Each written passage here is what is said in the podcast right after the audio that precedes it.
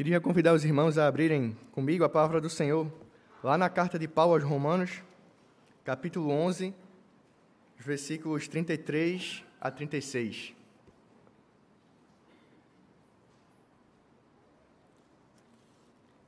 Carta de Paulo aos Romanos, capítulo 11, versículos 33 a 36. Romanos 11, 33 a 36 diz assim a palavra do Senhor: Ó profundidade da riqueza, tanto da sabedoria como do conhecimento de Deus! Quão insondáveis são os seus juízos e quão inescrutáveis os seus caminhos! Quem, pois, conheceu a mente do Senhor? Ou quem foi o seu conselheiro? Ou quem primeiro deu a ele para que ele venha a ser restituído? Porque dele, e por meio dele, e para ele são todas as coisas. A ele, pois, a glória eternamente. Amém. Queria convidar as crianças e as professoras aqui à frente. Vamos ter um momento de oração por elas e por nós, para que o Senhor ilumine e abra os nossos corações e aplique a Sua palavra. Cada um de nós que ficaremos aqui, para as crianças que também irão lá para trás com suas professoras. Vamos fechar nossos olhos, vamos orar ao Senhor. Senhor Deus e Pai, nós te agradecemos porque Tu és grande, Deus, porque o Senhor nos ama e porque diante da Tua palavra, Pai, nós devemos nos maravilhar diante de tudo aquilo que o Senhor tem feito por nós, aquilo que o Senhor fez por nós. Que o Senhor possa abençoar a vida de cada pequenino desse, para que a palavra pregada aos seus corações encontre morada, que eles cresçam em teus caminhos e que nenhum deles, Pai, venha a se desviar dos teus caminhos. Que o Senhor os preserve-os a crescerem na fé, aprenderem mais do Senhor e serem luz para essa nação. Que o Senhor abençoe também a cada um de nós que estamos aqui diante da tua palavra, Pai. Palavra inspirada pelo Senhor. Que o Senhor fale aos nossos corações nessa noite, Pai. Não permita que minha indignidade venha atrapalhar a pureza da tua palavra e a pregação da tua palavra. Mas fala a cada um de nós, transforma nossas vidas, para que, assim como o apóstolo Paulo, nós possamos olhar para a tua palavra e se maravilhar nela, Pai. Se alegrar nela e ter confiança nela. Que o Senhor em tudo nos abençoe, Pai. É isso que eu te peço em nome de Cristo. Amém. A reforma protestante, ela surge como uma resposta à deturpação do Evangelho. A reforma não foi algo por interesse político de um homem, não foi algo por interesses pessoais de um homem, mas foi o Senhor movendo a história para que, através de homens, a pureza da palavra fosse resgatada. Porque a igreja, naquele contexto, ela havia se distanciado de, uma das, de um dos principais fundamentos, de uma das principais, eh, de uma das principais é, verdades bíblicas de que o homem ele é justificado mediante o, o homem é justificado e pela fé ele recebe a salvação no Senhor. Porque a salvação naquele contexto ali ela era por obras. E é até entendível para eles e para nós hoje pensar que como nós pecadores somos salvos sem obras, sem nada que tenha em nós, nada que a gente precise fazer para obter essa salvação. E aproveitando-se desse pensamento meritório que a sociedade, em toda a sua época, em todos os seus contextos, ela tem, a igreja abusou disso, vendendo salvação, vendendo indulgências e enganando pessoas que não tinham acesso às Escrituras e atribuíam obras aos homens. Mediante as obras, eles receberiam a salvação, a compra de uma indulgência, algo que a igreja ordenava o povo ali a fazer. E eles eram guiados, eram distanciados da verdade que foi pregada domingo passado. Somente a fé, salvação pela fé, sem obras. E passaram a ser enganados pensando que havia algo que eles pudessem fazer para obter a salvação no Senhor. Mas logo que nós entendemos e ouvimos sobre os quatro solas até agora, hoje o quinto, e no próximo domingo o pastor Petrônio vai encerrar esse bloco falando sobre a reforma. E nós vimos que não há nada em nós, não há nada no homem, nós, como igreja, entendemos isso. Logo, se a salvação vem de Deus do início ao fim, a glória da salvação deve ser dada somente ao Senhor. Porque a única coisa que nós temos para levar na salvação é o pecado. É a única coisa que a gente pode levar diante do Senhor. É o pecado que nós temos. Então, nós não temos do que nos gloriarmos quando estamos falando de salvação. E os reformadores, eles combateram esses ensinamentos, ao qual a igreja buscava atribuir alguma responsabilidade ao homem na salvação, seja a intercessão dos santos, seja a intercessão de Maria ou a própria intercessão ou algo que o homem faz, como as obras que eram entendidas ali. E diante disso, se faz necessário reconhecer que somente o Senhor, ele é o autor da nossa salvação. E diante disso, atribuir a ele todo o mérito. Porque o sol deu glória, o somente a Deus glória, ele é o resultado.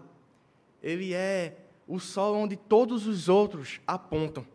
Somente a Escritura Somente a palavra de Deus é a nossa única regra de fé e prática. Somente a graça. Porque somente a, mediante a graça do Senhor, não há nada em nós. Mediante a graça nós temos a salvação. Somente Cristo.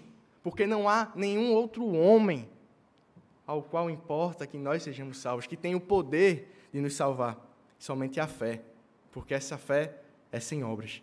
E todos esses solas, eles vão encaminhar a gente para somente glória a Deus, porque entendemos que não há nada em nós, não há nada que a gente possa oferecer diante do Senhor que nos garanta a salvação, que nos deu direito da salvação. Mas antes mesmo da reforma, Paulo ele já tem um entendimento de que toda a glória ela deve ser dada ao Senhor. Toda a glória referente à salvação do homem deve ser dada somente a Deus. E é isso que nós vemos nessa porção, essa pequena porção da palavra do Senhor que nós vemos. A igreja em Roma, provavelmente, ela foi fundada por cristãos que estavam ali no dia de Pentecostes. E Paulo tem o propósito, ao escrever essa carta, um dos seus propósitos é apresentar o evangelho àquela nova igreja. Explicar como o evangelho, na pessoa de Cristo, ele corrige a divisão entre os gentios e os judeus. Mostrar como o evangelho ele coloca gentios e judeus no mesmo patamar, pecadores que carecem da glória do Senhor. Calvino, comentando sobre a carta aos Romanos, ele afirma que quando se obtém um conhecimento dessa, dessa epístola, abre-se a porta para todos os tesouros mais escondidos da Escritura. E Paulo, aqui nesse texto que nós acabamos de ler, nós estamos no ápice da carta aos Romanos. Paulo expressa uma doxologia, ou seja, uma adoração, um cântico de louvor ao Senhor, diante de tudo aquilo que ele expôs nos capítulos anteriores. Nessa carta, Paulo ele fala sobre doutrinas fundamentais da Escritura. Paulo não está falando aqui de doutrinas que foram criadas na reforma, mas Paulo está falando de doutrinas da palavra do Senhor, de ensinamentos bíblicos do Senhor. E no capítulo 1 a 3, Paulo vai falar da depravação do homem, mostrar que nós não somos nada, mostrar que não temos mérito algum diante do Senhor. No capítulo 4 a 5, Paulo vai falar da justificação pela fé, que é somente pela fé, sem obras. Ele vai falar também no capítulo 8 sobre a preservação dos santos, de que nada pode nos separar do amor de Deus. Do 9 ao 11, Paulo vai falar sobre eleição que o Senhor escolhe um povo para si, sem mérito algum neles, sem nada que o Senhor pudesse olhar para nós e não, esse aqui sim, esse aqui é bonzinho. Não, esse aqui não, esse aqui não merece ser eleito não. E Paulo vai explicar que a eleição, ela não é por causa daquilo que nós somos, mas o Senhor escolheu um povo para si, sem que houvesse nada em nós para garantir isso diante do Senhor. E é aqui, vendo tudo isso, e é por causa de tudo isso que Paulo ele declara: ó profundidade da riqueza. Queria discordar de alguns comentaristas, mas que falam sobre a carta aos Romanos, mas concordar com um professor meu do seminário, Paulo Brasil, que é pastor de uma igreja aqui próxima, que a maioria dos comentaristas eles dizem que eu acho que a gente já ouviu isso e de certa forma tem algum sentido, que os primeiros 11 capítulos Paulo está falando sobre sobre doutrina, sobre como nós devemos explicando para nós a salvação. E a partir do versículo do, capítulo 12, ele vai falar sobre como nós colocamos essa doutrina, esses ensinamentos, esse conhecimento em prática. Mas falando sobre esse texto, o pastor, amigo, professor do seminário, ele vai comentar dizendo: essa sessão é também parte da aplicação do conhecimento. O conhecimento vai nos levar a uma doxologia, ou seja, uma adoração, um louvor a Deus. O conhecimento não tem fim em si mesmo. Ele não é simplesmente para ser descortinado e entendido por alguns. Essa compreensão tem que levar o indivíduo a adorar a Deus e servi-lo. Antes, que possam, antes de, de pensarmos no que vamos fazer no dia a dia, que é o capítulo 12 em diante, o primeiro grande feito de transformação é a adoração. E a defesa aqui é que a adoração ela é algo prático em nossas vidas conhecendo, tendo conhecimento das doutrinas, das riquezas da palavra do Senhor, minha primeira atitude é me humilhar diante dele, é o adorá-lo por quem ele é. E é essa primeira atitude que Paulo tem. Ele expressa, ele está maravilhado com todo o plano de redenção que ele escreveu aos Romanos, inspirado pelo Espírito Santo. E ele reconhece sua pequenez diante de um Deus tão grande. Paulo, que era alguém conhecido, alguém que tinha conhecimento, alguém inteligente. Ele não entendia tudo. E ele se coloca de forma humilde diante do Senhor e declara que toda a glória, por todos os séculos, tem que ser dada a ele. E Paulo ele reconhece sua insignificância. E ele diz a profundidade da riqueza, tanto da sabedoria como do conhecimento de Deus. Quão insondáveis são os seus juízos e quão inescrutáveis os seus caminhos. A primeira atitude desse homem conhecedor, desse homem importante para a igreja, foi reconhecer a sua incapacidade. Paulo não bate no peito para se achar alguém especial por causa do seu conhecimento, por causa por ter sido um homem inspirado pelo Espírito Santo para escrever a sua palavra mas ele fala da profundidade da riqueza dessa doutrina, dessa palavra. E ele vai falar que é impossível sondar a mente do Senhor, porque na sua sabedoria o Senhor seleciona os melhores meios para que ele mesmo, o Senhor, obtenha os fins mais elevados. Paulo, ele reconhece que esses juízos do Senhor eles são inescrutáveis. Essa profunda riqueza, o plano de salvação, como assim, Senhor? Sem obras, sem nada que eu possa fazer, nadinha que eu possa, nada o Senhor vai cobrar nada. E Paulo, ele, de certa forma, ele não entende essa profundidade. Ele crê, mas ele diz a profundidade da riqueza, tanto da sabedoria como do conhecimento de Deus vai mostrar a beleza disso. Ele não vai questionar o Senhor. Senhor, como assim? Uns sim e outros não. Porque o Senhor não está salvando alguns porque eles merecem algo, mas tirando do lugar onde todos mereciam estar. Então, não há injustiça da parte de Deus. E Paulo continua dizendo que esses juízos são insondáveis. E ele se refere às decisões e decretos do Senhor. Não tem como questionar, não tem como sondar, não tem muitas vezes como saber o porquê o Senhor está fazendo isso ou aquilo, e porquê o Senhor agiu assim com o povo. Um povo que o Senhor separou e cuidou, um povo que o Senhor guiou no Egito e vem a se afastar dele. E Paulo não entende esse tratamento que o Senhor tem para um povo, para com um povo tão rebelde.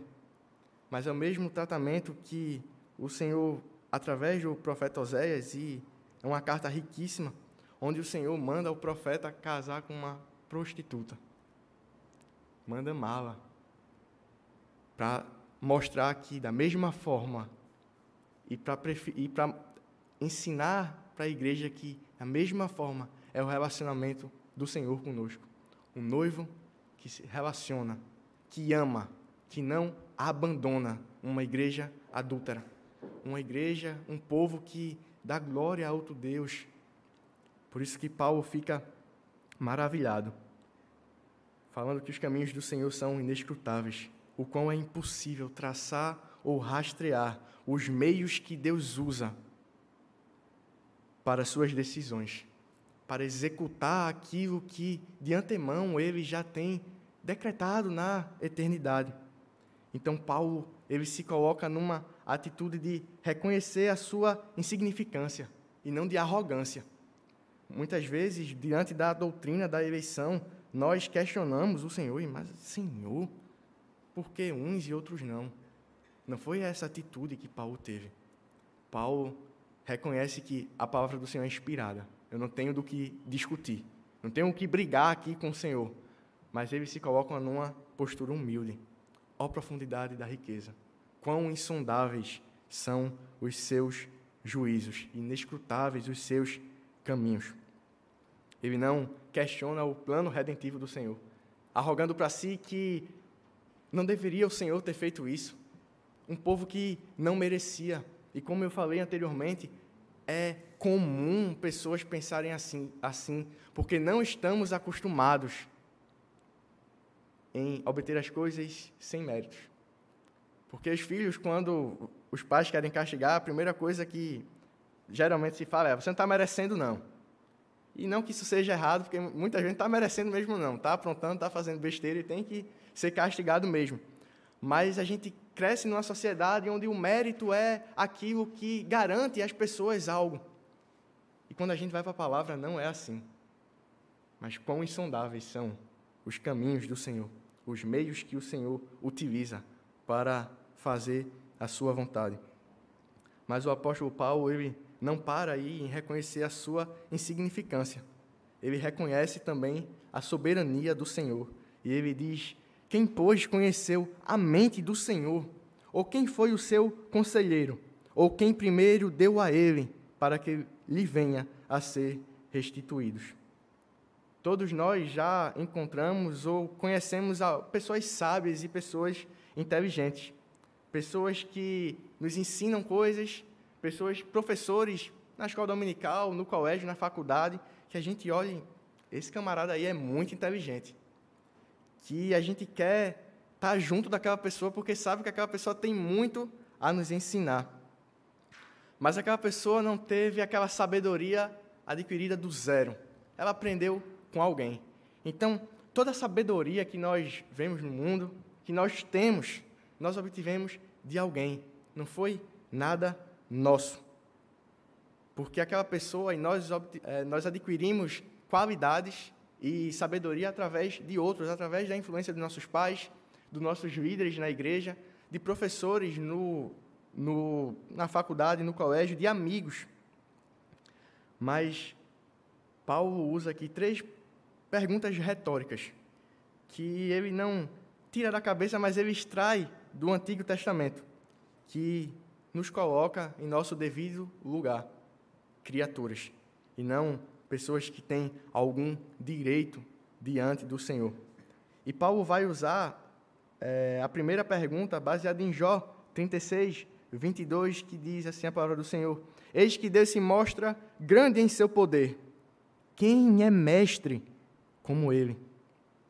Em Isaías 40, 13, o profeta vai falar: Quem guiou o Espírito do Senhor, ou como seu conselheiro o ensinou? E Jó no capítulo 41, versículo 11, ele vai dizer: Quem primeiro, o Senhor vai dizer: Quem primeiro me deu a mim, para que eu haja de retribuir-lhe? Pois o que está debaixo de todos os céus é meu. E é do Antigo Testamento que Paulo extrai essas três perguntas retóricas. Quem, pois, conheceu a mente do Senhor? Quem foi o seu conselheiro? Quem primeiro deu a ele para que ele venha a ser restituído? E Paulo coloca aqui a igreja de Roma a Igreja de Cristo, cada um de nós, no nosso devido lugar. Pessoas que não podem, de forma alguma, questionar o plano redentivo do Senhor. E de forma mais prática, questionar a forma como o Senhor dirige e conduz nossas vidas, a forma como o Senhor dirige e conduz a sociedade. a forma como o Senhor dirige e conduz o Brasil. Porque quem pôs conheceu essa mente, uma mente que não precisou de alguém para influenciar como nós precisamos. Uma mente que não precisou de conselheiro, alguém que não recebeu nada, para que tenha a obrigação de restituir a alguém. Especificamente nessa passagem de Jó, o Senhor faz Jó parar de olhar de baixo para cima, da sua natureza pecaminosa limitada, para olhar de cima para baixo, para olhar e ter a visão daquilo que o Senhor é, porque nada é de cá para lá, nada é nosso para o Senhor, mas é do Senhor para nós. E por isso nós voltamos e damos essa glória para o Senhor. E Paulo usa essas três perguntas retóricas. Coloca a gente no devido lugar. Então, ele reconhece essa soberania, reconhece que é alguém incapaz, indigno, e reconhece que ninguém conheceu a mente do Senhor. Reconhece que é impossível traçar os caminhos que o Senhor tem preparado para cada um de nós, mas que é nosso dever não questionar. As perguntas aqui não são porque Paulo está com dúvida, mas porque ele quer colocar cada um de nós no seu devido lugar. Criatura, pessoas que não merecem nada, pessoas que receberam tão grande salvação e devido a isso tem que agradecer ao Senhor por ser um eleito, por ser alguém que o Senhor amou, por ser alguém que o Senhor entregou o seu filho, e não questionar porque não foi de uma forma ou outra, porque não foi da forma que você acha melhor. E Paulo se coloca assim, reconhecendo essa soberania do Senhor. Mas uma última atitude que o apóstolo Paulo tem diante dessa doutrina riquíssima, diante de tudo aquilo que ele expôs nos últimos 11 capítulos, ele reconhece que o Senhor é o centro de tudo. E Paulo vai terminar essa pequena parte do texto dizendo: Porque dele e por meio dele e para ele são todas as coisas. A ele, pois, a glória eternamente. Amém. A interpretação correta disso é que Deus é a fonte da nossa salvação. E por meio da graça e poder do Senhor, a salvação ela se torna realidade em nossas vidas. Por isso que a glória deve ser toda dada a Ele. Somente a Escritura defendida pelos reformadores é que a salvação, diante de tão grande salvação, ninguém tem em que se gloriar ou dar glória a outra pessoa, à igreja, aos papas ali, naquele contexto, aos pastores, hoje. A glória é somente ao Senhor. A glória da salvação é somente ao Senhor, porque tudo vem dele, tudo é para ele e tudo deve voltar de nós para ele. Ele é a fonte, ele é aquele que realizou a nossa salvação. Em Colossenses 1, capítulo 16, Paulo vai falar àquela igreja dizendo: Pois nele foram criadas todas as coisas, nos céus e sobre a terra, as visíveis e as invisíveis, sejam tronos, sejam soberanias, quer principados, quer potestades. Tudo foi criado por meio dele e para ele. Isso evidencia nossa pequenez. Ninguém traz nada de fora. Nós não temos nada em nossas vidas que seja merecedor de glória. Não são líderes, não são amigos, não são pais, não é ninguém senão o Senhor. Não há adoração sem conhecimento da verdade. E por isso Paulo ele se maravilha diante de todo o conhecimento, de toda a inspiração do Espírito Santo. E isso o leva a adorar o Senhor e reconhecer que dele, somente dele, para ele, por meio dele, são todas as coisas. Todo o conhecimento de Deus toda a doutrina que Paulo expõe aqui na carta aos Romanos não torna alguém arrogante. Alguém que bate no peito e diz: Eu conheço. Eu conheço sobre predestinação, sobre justificação pela fé, você explicar isso para qualquer pessoa. Não. Isso leva, primeiramente, Paulo à adoração, a reconhecer que Cristo é o centro de tudo. E Paulo ele expressa essa profundidade da riqueza. Paulo expressa que Deus é soberano porque ninguém conheceu a sua mente. Paulo expressa que o, o Senhor é o centro de tudo, porque ele tem conhecimento de Deus. E quanto mais conhecimento do Senhor, mais alegria. Quanto mais conhecimento do Senhor, mais a, mais a nossa alma repousa em segurança. Quanto mais conhecemos o Senhor, maior é a nossa alegria nessa vida. A primeira pergunta do Breve Catecismo de Westminster é um documento que é símbolo de fé, um dos símbolos de fé da nossa igreja. É uma pergunta que eu acho que acredito que a maioria, se não todos já conhecem, que a pergunta é qual é o fim principal do homem? A resposta é que o fim principal do homem é glorificar a Deus e se alegrar nele eternamente.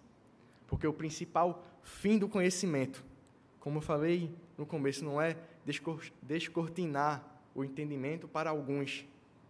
Não é para que nós conheçamos a Bíblia para poder discutir com outras pessoas, para poder ser reconhecido como alguém que conhece todas as doutrinas reformadas da Igreja Presbiteriana, para ser alguém que usa o conhecimento para humilhar outras pessoas. E no seminário, a gente tem uma turma com 16 pessoas, 17 mais ou menos, que tem uns de outros que estão fora do período, que fizeram metade do curso, estão chegando agora.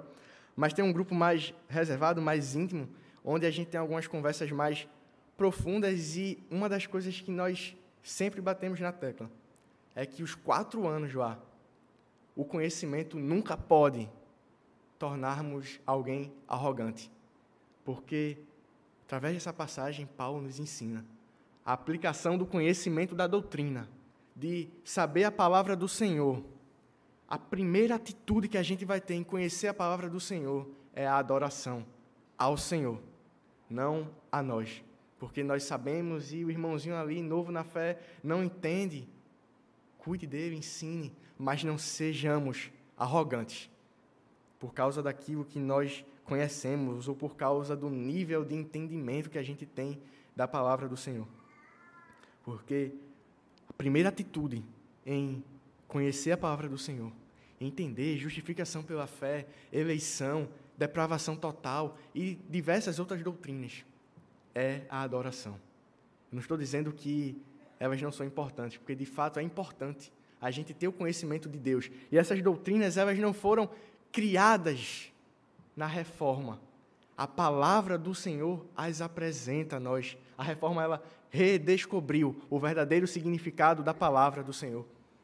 Para tirar a igreja das trevas, onde homens interessados em riquezas e poder conduziram a igreja. Todo o entendimento, tudo aquilo que a gente aprende na escola dominical, tudo aquilo que a gente aprende ouvindo, vendo vídeos, estudando a palavra do Senhor, lendo livros. E é importante a gente ter esse conhecimento para a gente entender a fé a qual nós cremos, a fé a qual nós professamos. Mas esse conhecimento, ele não tem o fim em si mesmo. O fim do conhecimento é a adoração. E é isso que Paulo declara, porque dele, por meio dele e para ele são todas as coisas. A ele, a, a ele pois, a glória eternamente. Amém. Diante desse texto, diante desse belíssimo texto, desse cântico de louvor do apóstolo Paulo, eu queria trazer alguns desafios para nós. Diante de tão rica palavra, o que é que o Senhor requer de nossas vidas? Diante disso, eu queria trazer três desafios ao meu e ao seu coração. O primeiro deles é que amemos a palavra do Senhor. Amemos a doutrina. Amemos as Escrituras. Porque não foi algo inventado por homens, mas algo que o Senhor revelou a nós. O Senhor se dá a conhecer a um povo. O Senhor se revela a um povo. E Ele dá a Sua palavra para que nós amemos, para que nós tenhamos apreço por ela. Muitas vezes, por um entendimento errado, a gente até chega a dizer que, ah, não, esse negócio de doutrina divide demais.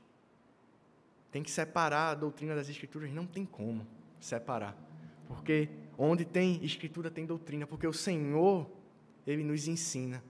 O Senhor se revelou a nós. E isso é doutrina. Não é simplesmente interpretação de homens, mas o que o Senhor fala à sua igreja através da sua palavra. Então, que nós possamos amar tudo aquilo que o Senhor ensina, nós possamos amar as Escrituras, defender as Escrituras, conhecer as Escrituras, pregar as Escrituras. Porque todo o conhecimento que a gente adquire nos cultos, quando a passagem da palavra é aberta e explicada, todo o conhecimento que a gente adquire nas escolas dominicais, nos congressos, nas leituras, nos livros que nós fazemos, deve levar-nos à adoração. Porque quanto mais conhecermos do Senhor, mais nós vamos saber que não somos nada e que devemos dar glória somente a Ele. Mais devemos amar a Sua palavra e ter apreço por ela. Então, dentro desse desafio de amar a palavra do Senhor, se você tem estado distante das devocionais, distante do momento de comunhão com o Senhor através da Sua palavra, se você não tem se alegrado na salvação, podemos fazer a mesma oração de Davi: restitui-me a alegria da tua salvação. Porque o conhecimento, ele tem que levar a gente ao quebrantamento, de nos curvarmos diante da palavra do Senhor, entendemos, entendermos a importância da palavra do Senhor para a vida da igreja e para nossas vidas.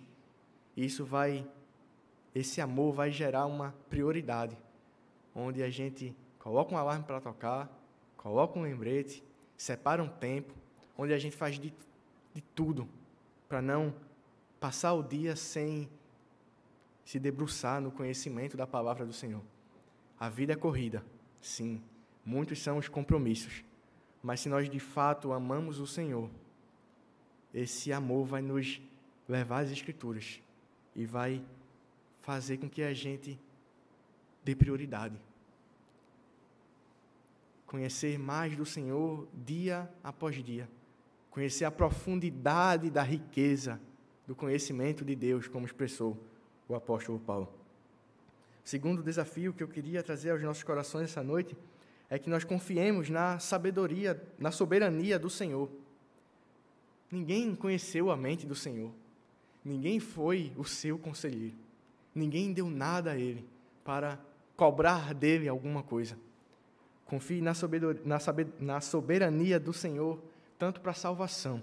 Não questione os planos do Senhor, a forma como o Senhor fez, porque nós somos infectados por uma sociedade baseada no mérito. E o Senhor chega então para nós com a salvação que não tem mérito nosso, que nós recebemos sem dar nada. E isso pode ser difícil para você entender. Mas veja o que o apóstolo Paulo disse: Quem, pois, conheceu a mente do Senhor? Quem foi o seu conselheiro? Então, não pense que você é alguém mais inteligente que o Senhor. E tenha a humildade do apóstolo Paulo em reconhecer essa soberania do Senhor na salvação, mas também reconhecer essa soberania do Senhor no conduzir do mundo, no conduzir de nossas vidas, dos acontecimentos de nossas vidas e temos uma situação muito prática que a gente vai que a gente está vivendo hoje. A apuração da eleição está rolando aí. Alguém vai ser o presidente do Brasil, se não já foi, não sei. Mas o Senhor é soberano sobre a nação.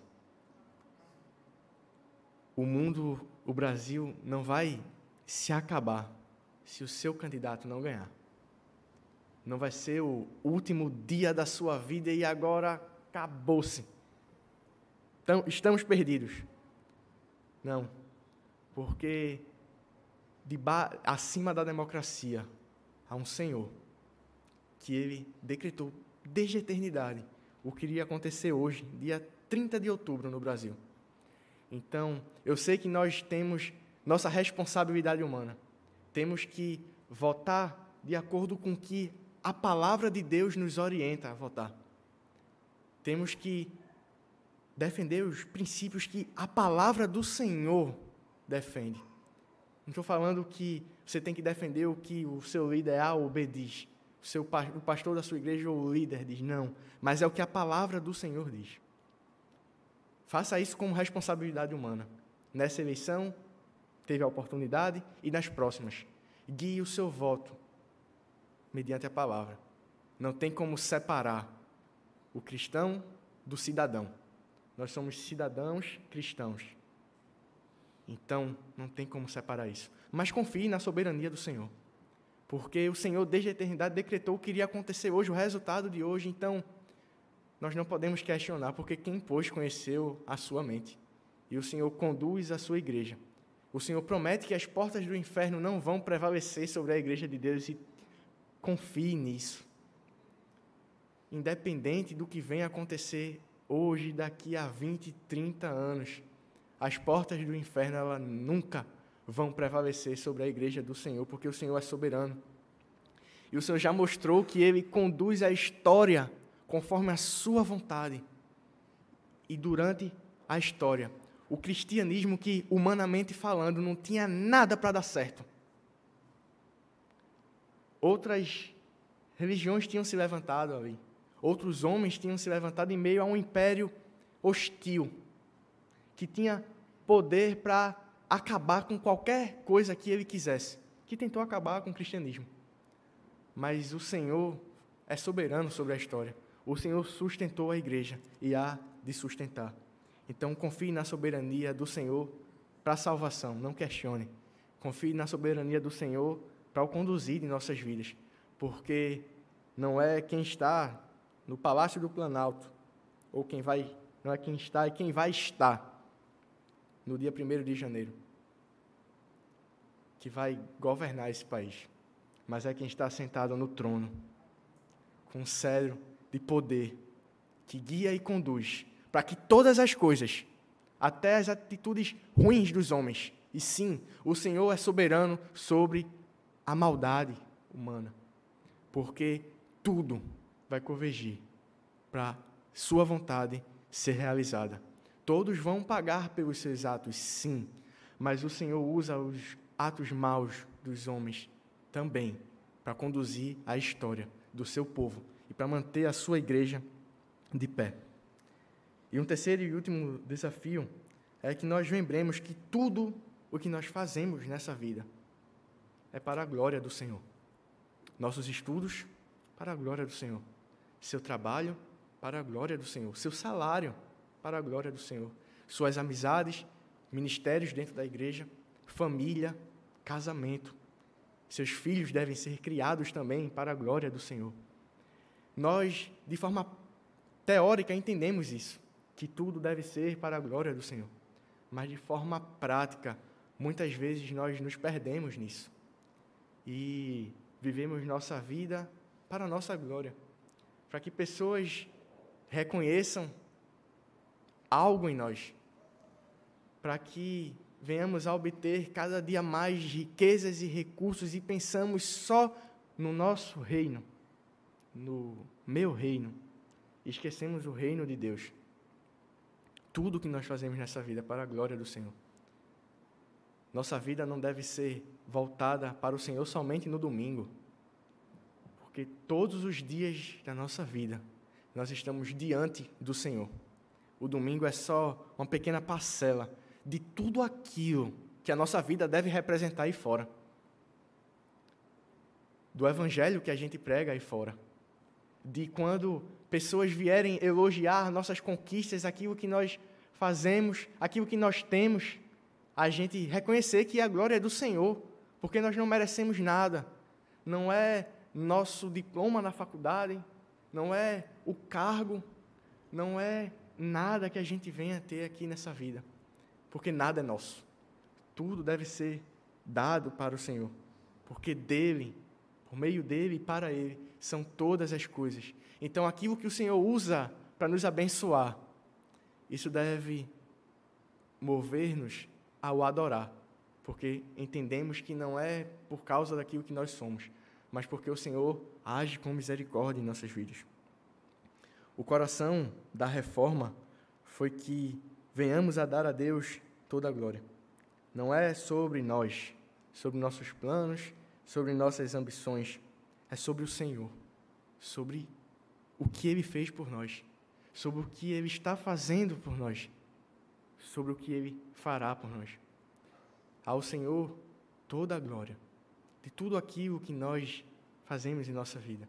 Por isso, somente a Escritura. Por isso, somente a graça. Por isso, somente Cristo. Por isso, somente a Deus toda a glória. Por isso, somente a fé. Não é algo da cabeça dos reformadores. Não é algo da cabeça da Igreja Presbiteriana do Brasil. Mas é o que a palavra de Deus nos ensina. E diante da palavra do Senhor, que seja esse o lema da nossa vida.